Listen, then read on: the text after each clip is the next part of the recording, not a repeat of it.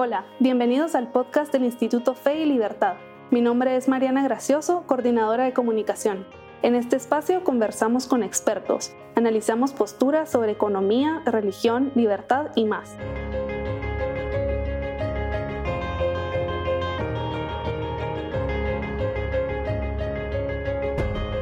Bienvenidos a un nuevo episodio del podcast Fe y Libertad. La pobreza, la educación, el desarrollo personal y profesional todos estos temas nos preocupan y queremos ver una sociedad en la que las personas no, no mueran de hambre, en la que puedan acceder a educación, a salud, en la que puedan cultivar valores y alcanzar la plenitud. Pero la pregunta que todos tenemos es, ¿cómo logramos esto? Y para hablar de este tema, hoy nos acompaña Gonzalo Schwartz. Él es fundador y director ejecutivo del Instituto Arkbridge en Washington, D.C. Eh, ellos son un grupo de expertos en políticas públicas que buscan eliminar las barreras que impiden alcanzar el florecimiento humano.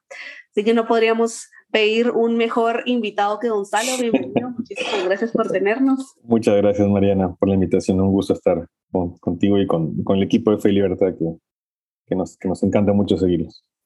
Gracias. Pues Hoy estamos aquí para hablar un poco de florecimiento humano y creo que este término a veces genera un poco de dudas. ¿Qué es para usted el florecimiento humano o cómo lo definen en el instituto, en el Arkbridge Institute?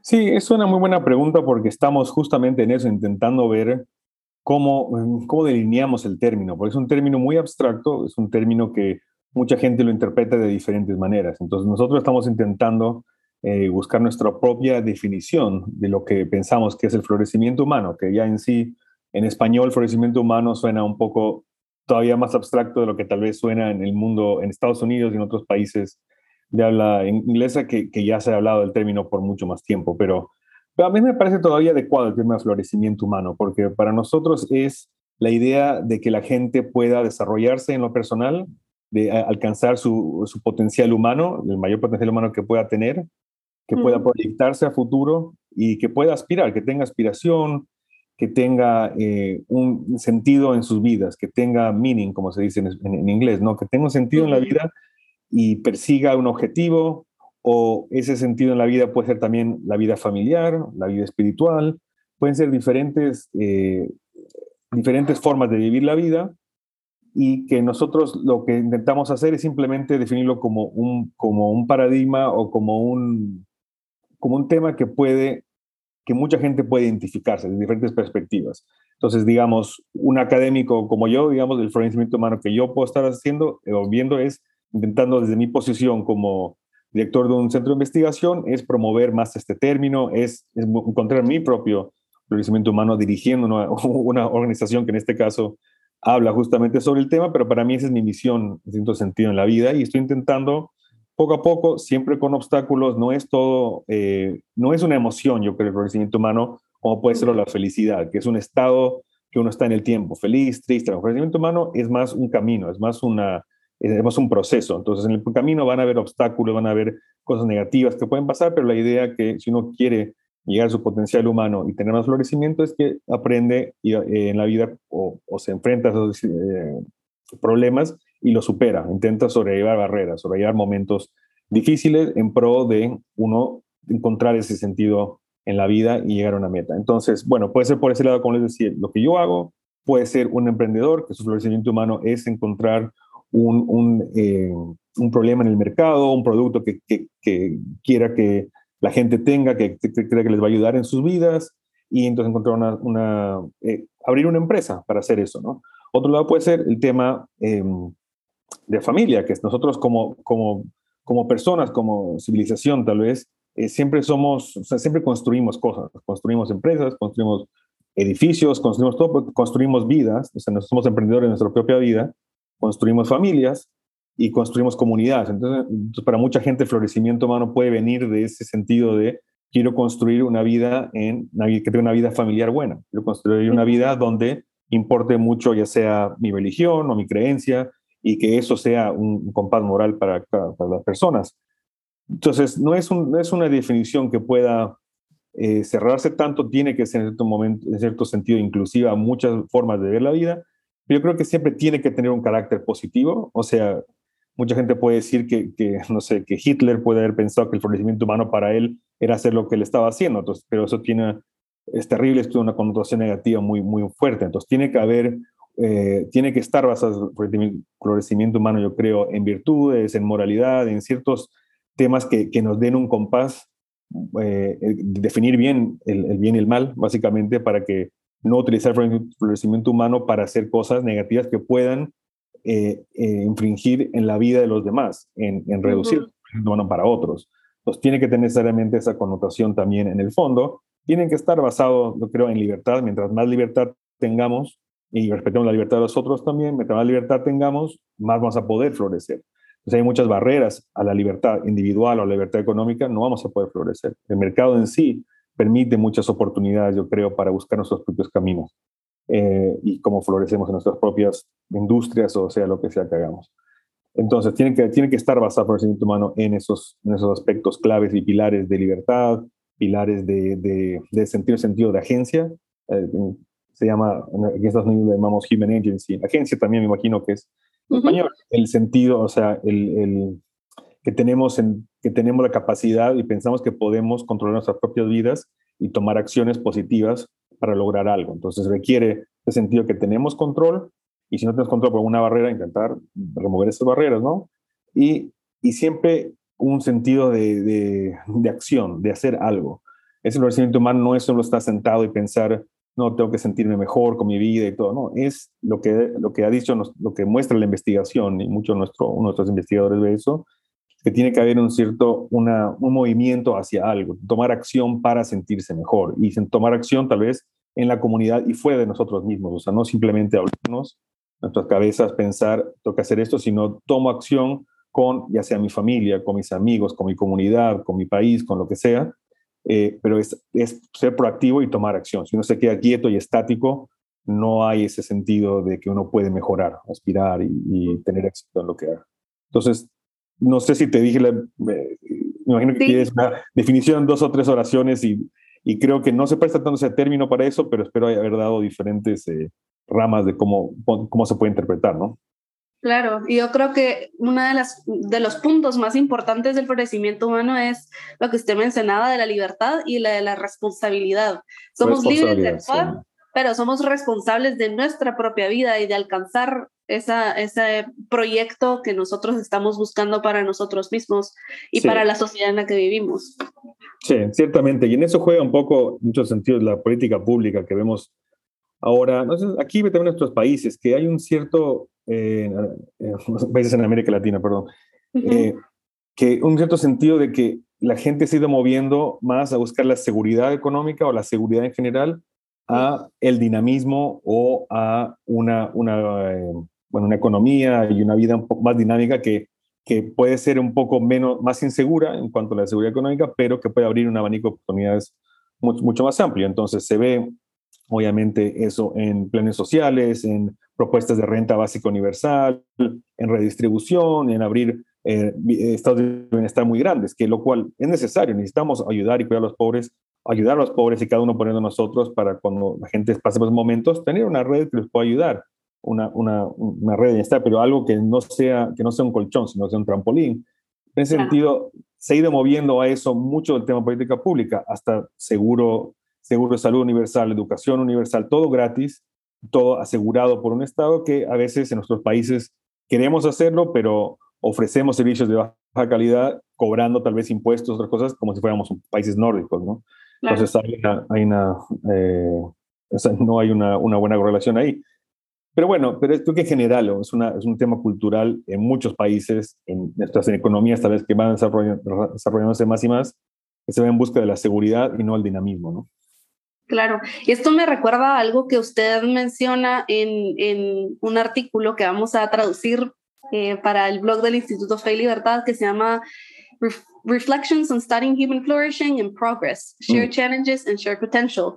Y usted hablaba de cómo las decisiones de un individuo marcan una tendencia en la forma en la que funcionan los mercados, la cultura, la tecnología, pero nosotros como individuos a veces culpamos o responsabilizamos a estas tendencias de, de, digamos, las oportunidades que existen para el desarrollo. Es decir, Em, si, no, si hay pobreza es porque no hay suficientes empleos, porque, no sé, el capitalismo es eh, opresor y, explotador, em, ¿verdad? Entonces como que siempre queremos responsabilizar al sistema.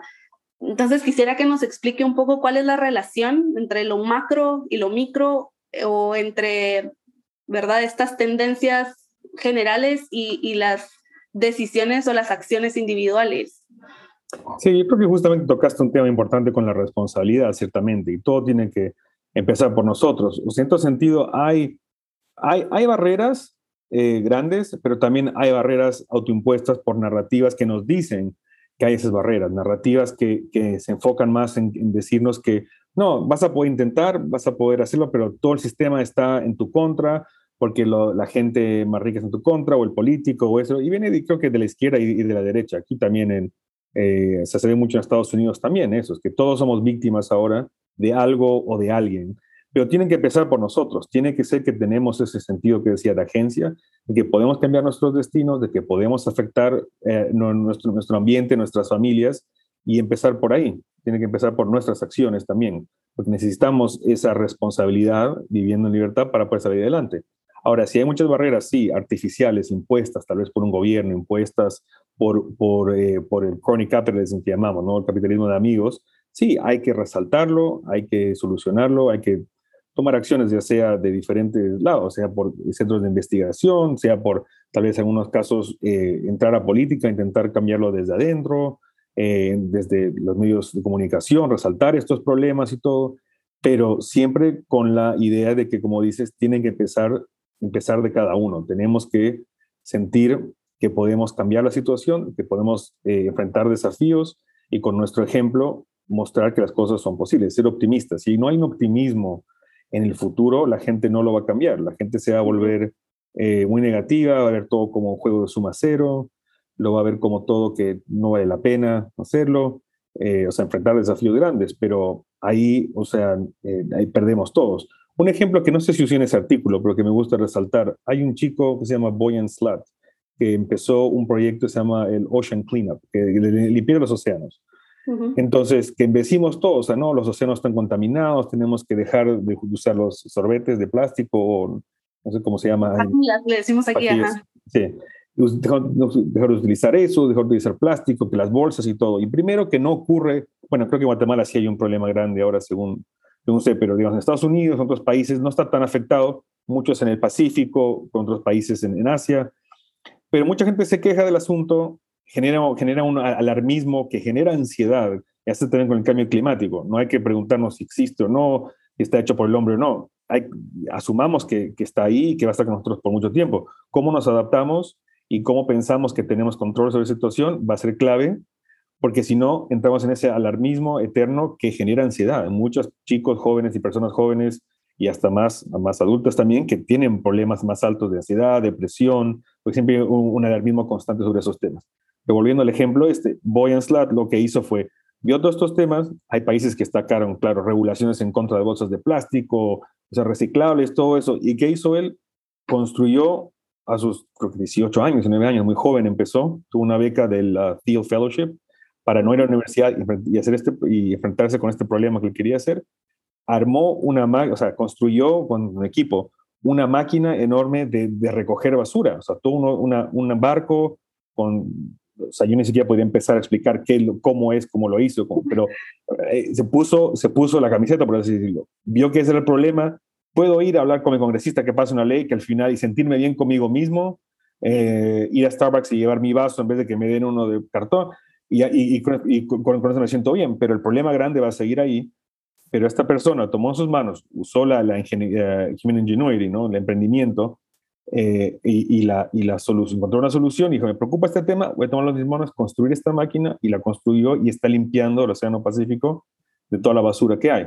Pero empieza el progreso, como, como decías al principio, como intento mostrar con este ejemplo, por la persona que toma la situación en sus manos. En el cambio climático hay, también puede pasar cosas así. Hay gente que está inventando formas, eh, eh, máquinas y formas de, capturar eh, dióxido de carbono del, aire, intentando buscar formas de cómo la gente puede adaptarse al cambio climático, como si no se puede frenar, pero con menos alarmismo, más, más confianza y optimismo en que podemos enfrentarnos a estos desafíos, porque si creemos mucho en, en, vemos mucho en la narrativa de que todo está en nuestra contra y está en nuestra contra, nada se puede solucionar, nada se va a solucionar.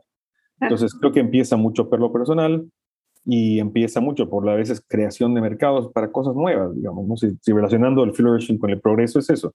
Un emprendedor y una persona que, que genera empleos está abriendo una empresa para proveer oportunidades a otros. Y empieza con un emprendedor, con una idea y que va creciendo un equipo con el tiempo, generando hasta industrias grandes, digamos, eh, de diferentes cosas en diferentes países. Pero digo, el fenómeno del emprendimiento muy subvalorado para el rol que tiene el florecimiento humano y, el y la generación de oportunidades. Que la gente, y muchos de esos fondos, pues que la gente, que la gente tiene de ser buena emprendedora, lo va donando, va abriendo hasta oportunidades para, para otra gente que busque su sentido en la vida en tal vez una ONG, en un otro tipo, de, otro tipo de, de, empresa que no sea con de lucro, no sé. Las, las, posibilidades cuando hay un sistema dinámico y emprendedor y alto crecimiento son, son pueden ser infinitas en, la, en, la, en lo que nosotros podemos generar como, como, como raza, ¿no? Sociedad. Sí, y esto me lleva a otro tema que tenía en mente y es el del emprendimiento. Aquí en Guatemala hay un alto número de emprendedores eh, y, todos los años salimos en el ranking bastante alto. Em, sin embargo, creo que también eso se debe a, que hay muchos emprendimientos nuevos que no logran estabilizarse o formalizarse a través del tiempo. Y me llama la atención que usted menciona la importancia del emprendimiento, pero también de la innovación, ¿verdad? De cómo, esta, de cómo la innovación nos permite encontrar nuevas soluciones a problemas que han existido por, por varios años. Entonces, ¿qué, ¿qué diría usted que necesitamos para promover la innovación y también para hacer que estos emprendimientos perduren y crezcan con el tiempo, le puedan dar empleo a más personas, por ejemplo? Sí, en ciertas, de muchas formas puede ser que los emprendedores como dices, una tasa alta de emprendimiento nuevo, pero en el camino hay tantas barreras que después muchas empresas, antes de los cinco años, cuando todavía son consideradas startups, muchas empresas mueren, muchas empresas no, no, no, no pueden sobrevivir esa primera etapa, ¿no? Entonces pueden ser que el emprendimiento individual, hasta sea por necesidad, también sea alto, pero después eso no, no conlleva a que crezcan, tal vez puede ser que hay mucha informalidad también, entonces son empresas nuevas, pero informales que no acaban creciendo y generando... Eh, generando fuentes de empleo más sostenibles, o son empresas unipersonales o unifamiliares y son pocas, em, pocas empresas. Eh, lo, lo, que dice la investigación en cuanto a emprendimiento es que las empresas, sí, las pequeñas y medianas empresas generan más trabajo que las grandes empresas, más nuevos trabajos en Posit Neto, pero tienen que ser empresas, pero más importa las empresas tal vez medianas, chicas medianas, de rápido crecimiento que después de cinco años puedan crecer rápido. Tal vez después lleguen a ser empresas grandes que no generan tanto dinamismo, ¿no? Pero no es simplemente abrir una empresa y tenemos miles de empresas de una o dos personas.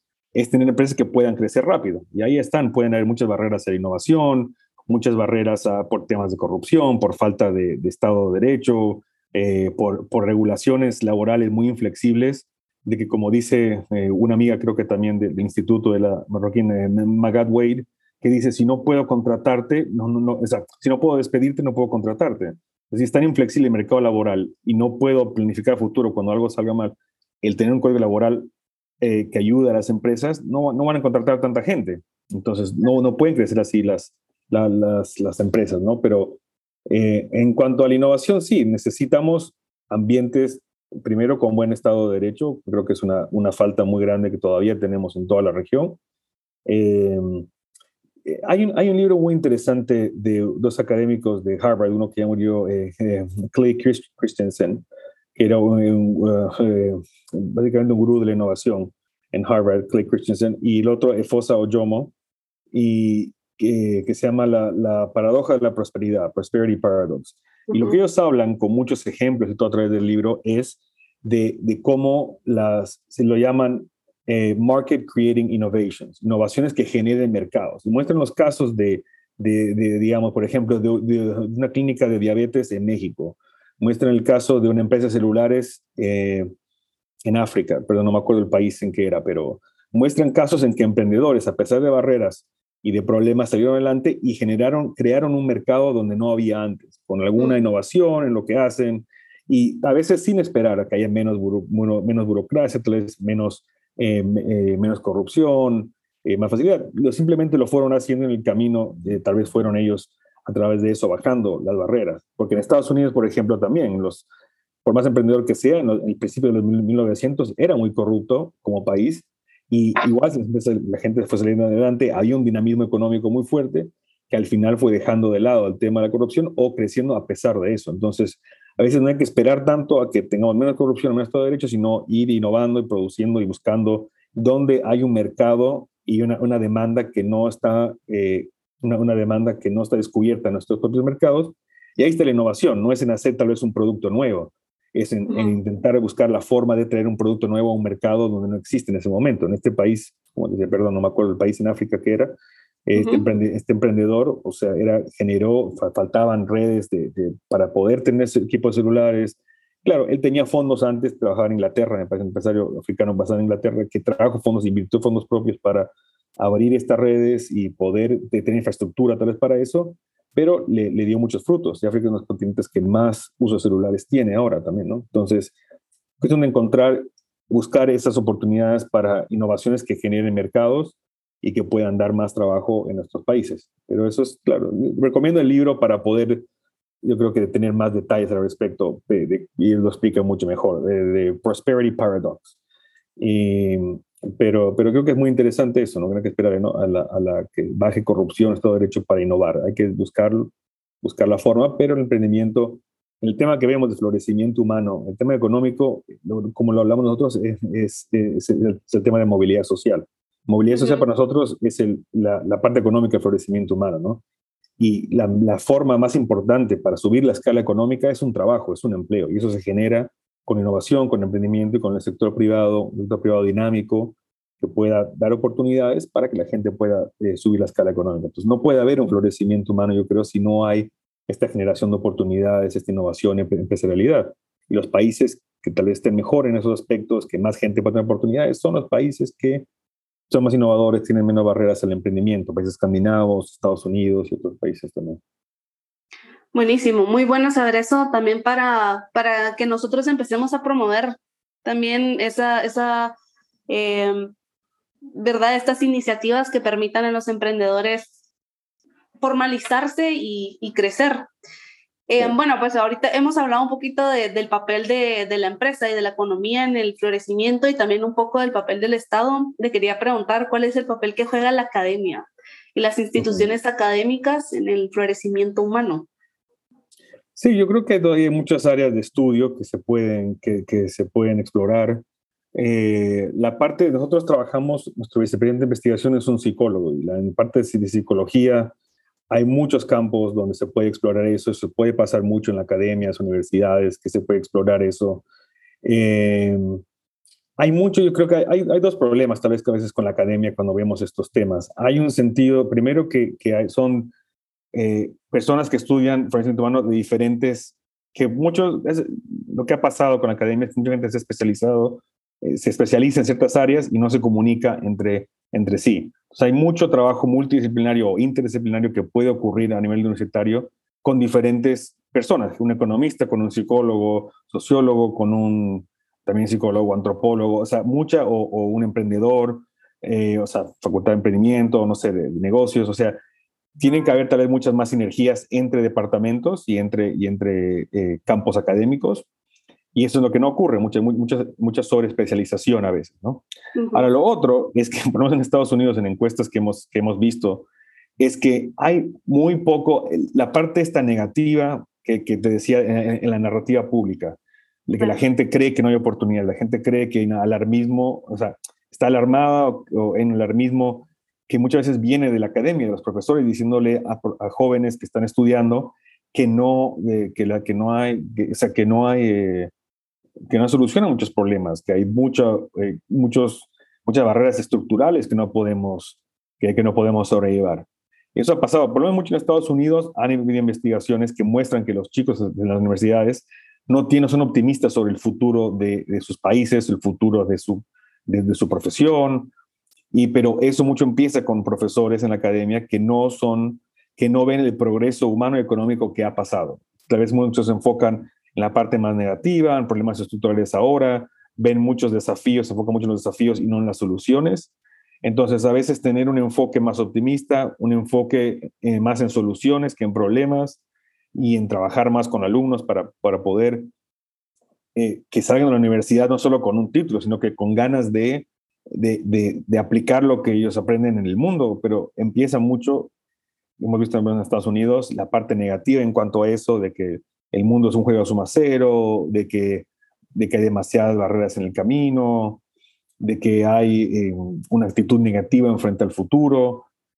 Eh, empieza mucho en la universidad y eso tiene que cambiar de parte de los profesores también.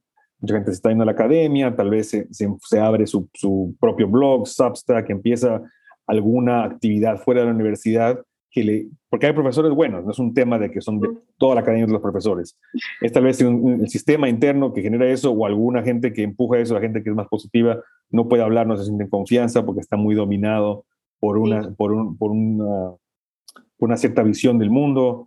La gente que no tiene esa visión y es más positiva y más queriendo enfrentar desafíos, no tiene una voz.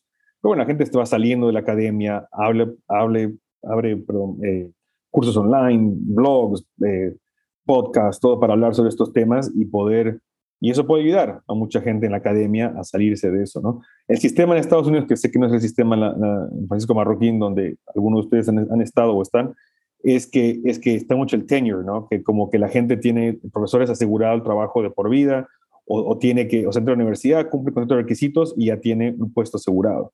Entonces, eso no genera mucha innovación y no genera mucho, eh, o sea, mucha necesidad tal vez de profesores de innovar en estas cosas, eh, de, ver el bien de los, de los estudiantes, sino que tu trabajo está asegurado. Con esos, con esos malos incentivos, no, creo, creo que no, no, no juegan a favor de, de poder hacer mejor su trabajo, enfocarse en, los alumnos, sino más en su, en su futuro, en estar cómodos en la universidad. Pero bueno, es un problema más, supongo, de Estados Unidos. Pues la academia puede tener un rol positivo si lo quisiera, pero hay ciertos problemas también ahí. Claro.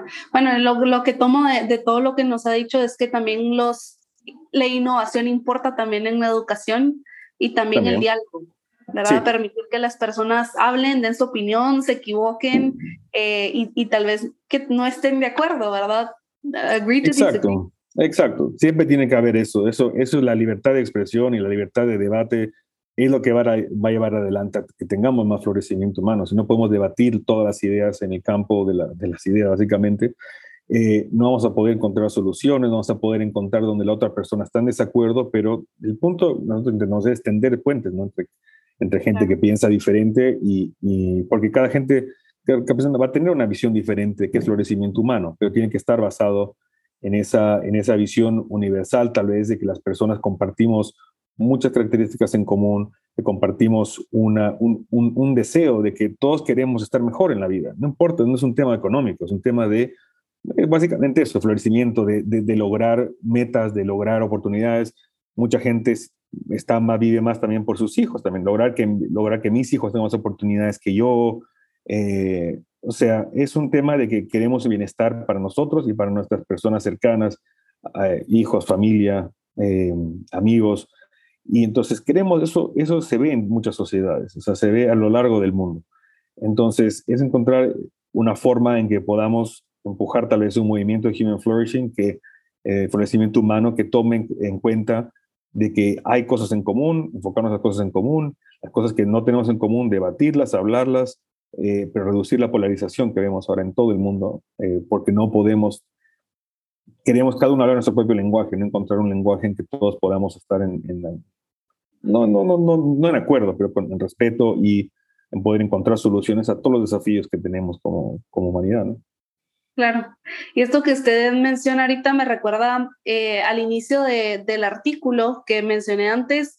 Usted cita a Nicolás eh, Christakis, creo que sí. sí. Y su libro Blueprint, ¿verdad? y él decía que las personas tenemos muchas más cosas en común que diferencias. Claro. Entonces, ¿cuál es, verdad? Es importante la, la, comunidad en el desarrollo humano, en el desarrollo y en el florecimiento humano. ¿Qué, qué, ¿Cuál es esa relación? Sí, sí, yo creo que es muy importante. Él señala muchas cosas que tenemos en común a través de culturas.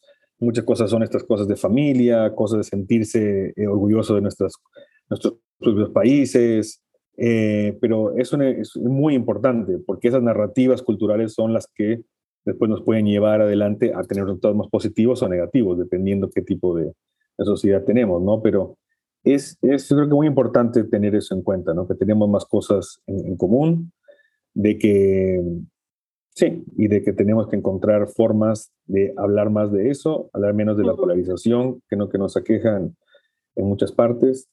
Y bueno, eso, no sé si eso contesta la pregunta o querías o algo, otro ángulo que me olvidé. No, no, no, eso está perfecto. Muchísimas gracias, Gonzalo. Antes de cerrar, no sé si quisiera dejar un mensaje final a nuestros oyentes.